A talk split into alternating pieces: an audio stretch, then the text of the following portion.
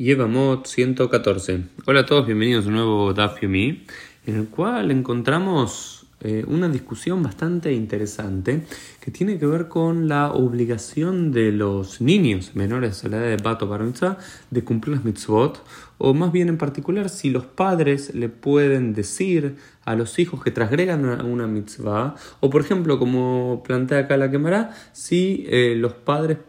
pueden hacer la vista gorda si los hijos comen algo que no es kasher eh, según la según la mientras sean menores de edad. ¿De dónde viene toda esta discusión? Que en un momento un tal Rabbi Itzhak Bar Bisna perdió las llaves del de, eh, el, Beit, eh, el Beit Midrash de la casa de estudios. Y él mismo se encontraba en el Beit Arabim, en, la calle, el, al parecer, el, el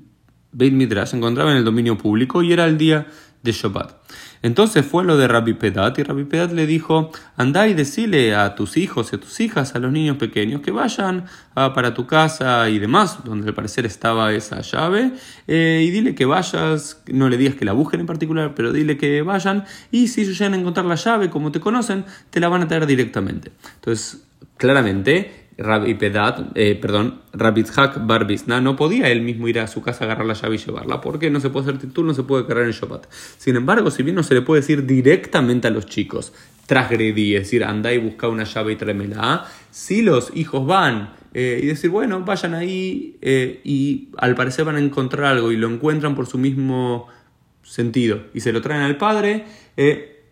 y aunque el padre sepa intuitivamente que eso es lo que va a pasar, aunque sepa que van a transgredir, no le, puede, no, no, no, le dice nada y lo hacen los chicos y después se le puede usar la llave para abrir el, el Midrash. ¿Esto qué significa? Que si hay, al parecer así lo entiende la cámara, si hay una transgresión de origen rabínico, no de origen bíblico, es decir, no, sé, no se le puede decir al, a, los niños que coman, que hagan algo que está prohibido por la Torah. Pero si algo que está de origen prohibido por los rabinos, eh, no, el, el Beit Din no tiene la obligación de recriminar a los, niños que no lo hagan y tampoco al parecer el padre tiene que avisarle a los hijos si están cometiendo una transgresión de origen rabínico. De origen bíblico, por supuesto, que les tiene que advertir que no lo hagan. Sin embargo, si es de origen rabínico, no. Entonces, por ejemplo, pero hay toda una discusión, porque en Shabbat, en, la en, en el Tratado de Shabbat, hay otra discusión. Goy vale Jabot, un goy que viene a apagar el fuego en Shabbat, se le puede decir apagar o no pagues.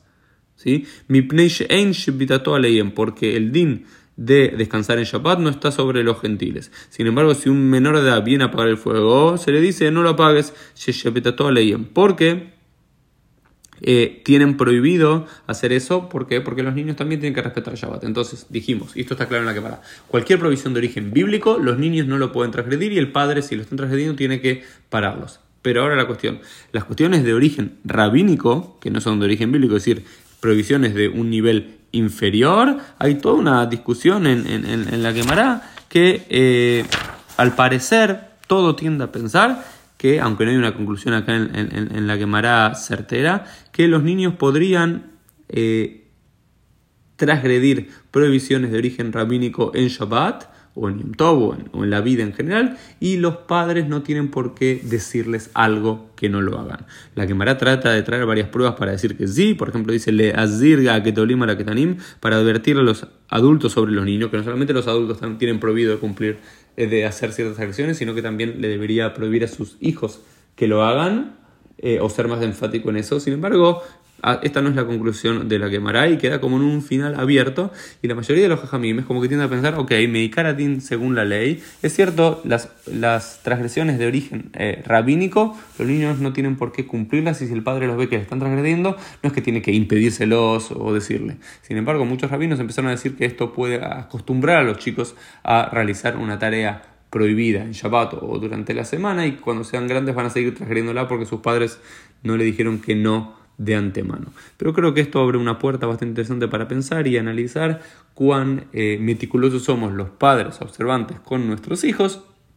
hasta, no sé, cuando los chicos son pequeños no digo un año antes o unos meses antes de la edad de Bato Bar Mitzvah, donde ya tienen una conciencia plena de todo, pero cuando tienen 2, 3, 4, 5, 6, 7 años, pequeñas cosas, quizás para, para Shabbat no ser tan eh, duro con ellos y permitirle, por ejemplo, a aquellos que no utilizan eh, normalmente electricidad en Shabbat y demás, permitirles hacer ciertas cosas a ellos y no ser muy enfático, o en unas cuestiones que tienen que ver con el kashrut de origen rabínico, entonces en esas cosas hay lugar para ser indulgentes según acá la, la quemará.